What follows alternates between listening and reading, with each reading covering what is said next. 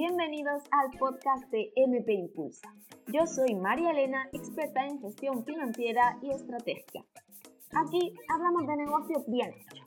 Sí, sí, de negocios que crezcan y a la misma vez nos permitan conseguir la vida que deseamos. Te doy las gracias por llegar hasta aquí y por mi parte yo te prometo que en cada episodio compartiré contigo las claves que te permitirán aumentar tu mentalidad estratégica y de negocios, así como enamorarte de tus números. A ti solo te pido que te permitas este tiempo. Y una vez más, gracias, porque ahora sí, arrancamos con el episodio de hoy. Ah, recuerda, impulsa tu negocio, impulsa tu vida. ¡Empezamos! ¿Por qué estás perdiendo el tiempo? ¿Por qué te empeñas en hacer día a día trabajos que no te pertenecen? ¿Crees que así estás ahorrando dinero y estás salvando tu negocio? Hoy vamos a hablar de este análisis que tenemos que hacer dentro de nuestro negocio para ver en qué tareas somos nosotros imprescindibles y en cuáles no. Porque cuando tenemos nuestro propio proyecto, nos creemos que lo tenemos que hacer todos nosotras mismas, que si viene alguien tiene que ser para tareas que, bueno, no tienen mucho que ver conmigo y es un error. Es un error pensar que tú tienes que estar en todos sitios, que todo lo tienes que hacer tú, que todo lo tienes que saber tú, porque esa no es la realidad. Eso lo único que hace es que invierta, por no decir pierda, mucho tiempo en tareas que no están siendo de alta rentabilidad para tu negocio y por tanto no lo estás haciendo crecer, sino que estás al final en la bola que el día a día nos lleva al negocio, porque un ejemplo muy sencillo es el tema de facturación. Hacer factura, no hacer crecer tu empresa. Tu empresa es estar vendiendo esos servicios, esos productos, pero el hacer la factura no. De hecho, cuando también intentamos hacernos, por ejemplo, nuestra propia página web, ¿cuánto tiempo inviertes aprendiendo en hacer esa página web? Ese tiempo que has invertido en aprender eso, lo podías haber estado empleando en buscar servicios, en buscar nuevos productos que sean rentables para ti y por tanto te dieran mayores beneficios. Esta es la mentalidad que tenemos que adquirir.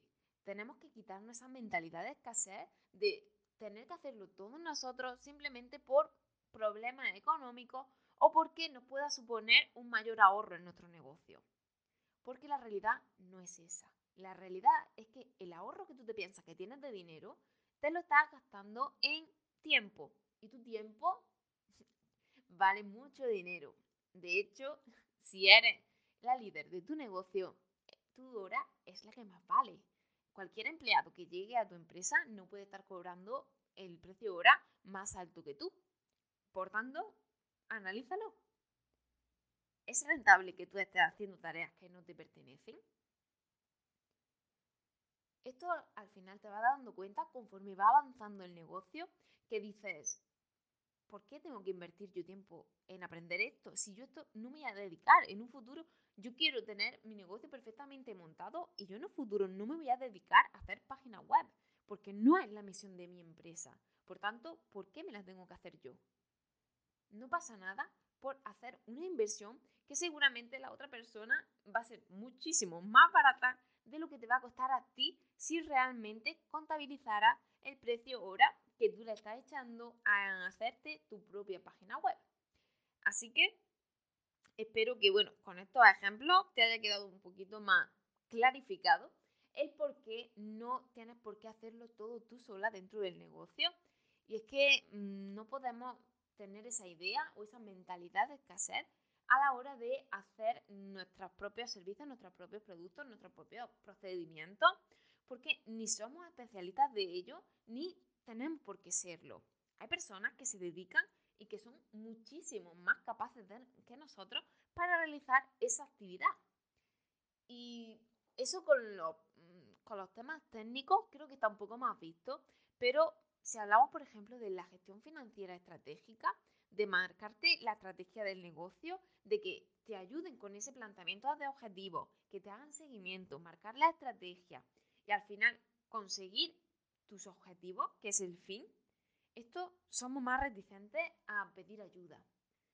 Y yo es algo que descubrí hace mucho tiempo. Yo al principio no, me costaba conseguir clientes porque yo veía que no, realmente la gente no quería ayuda. No quería que yo me metiera en su negocio, que le diera mi, mi experiencia al final de cómo hacerlos crecer. Y eso cambió. ¿Y cuándo cambió? Cuando yo cambié la forma de comunicarlo.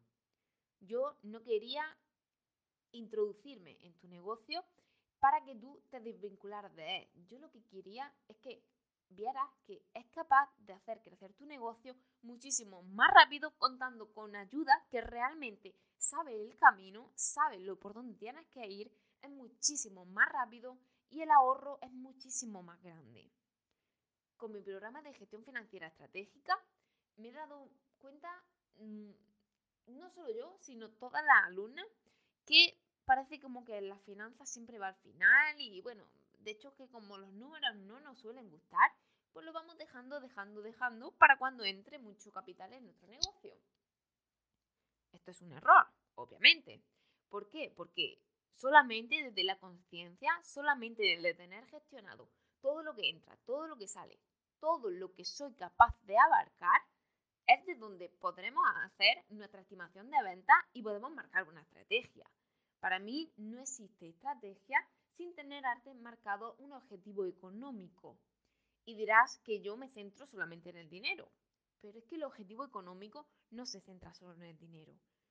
Poniéndote un objetivo económico, eso abarca todos los departamentos de tu empresa. Abarca el capital que le dedica a marketing, el que le dedica a la administración, el que le dedica a nuevo personal.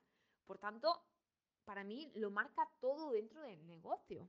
Y no es tanto cuánto se llega a facturar, sino como lo que necesitas para conseguir tus objetivos. Con esto simplemente quería refrescarte y pedirte que si necesitas ayuda, si tú crees que no puedes hacer todo, si tú analizas las tareas que estás haciendo y ves que no son para hacer crecer tu negocio si las haces tú, entonces pide ayuda. No tienes por qué hacerlo tú sola. De verdad, el ahorro que supone es muchísimo mayor. Y con esto no solo te hablo de la gestión financiera, te hablo de redes sociales, te hablo de diseño, te hablo de cualquier campo que tenemos todos dentro de nuestro negocio. Así que muchas gracias por llegar hasta aquí. Espero que un domingo más tengas un día precioso, tenga organizada tu semana, estés cogiendo energía y nos vamos a por nuestro sueño. Y hasta aquí el episodio de hoy. Si quieres seguir ampliando información de negocio, puedes seguirme a través de redes sociales en Instagram y YouTube como MP Impulsa. Gracias por tu tiempo y por querer impulsar tu negocio y tu vida. Nos vemos en el siguiente.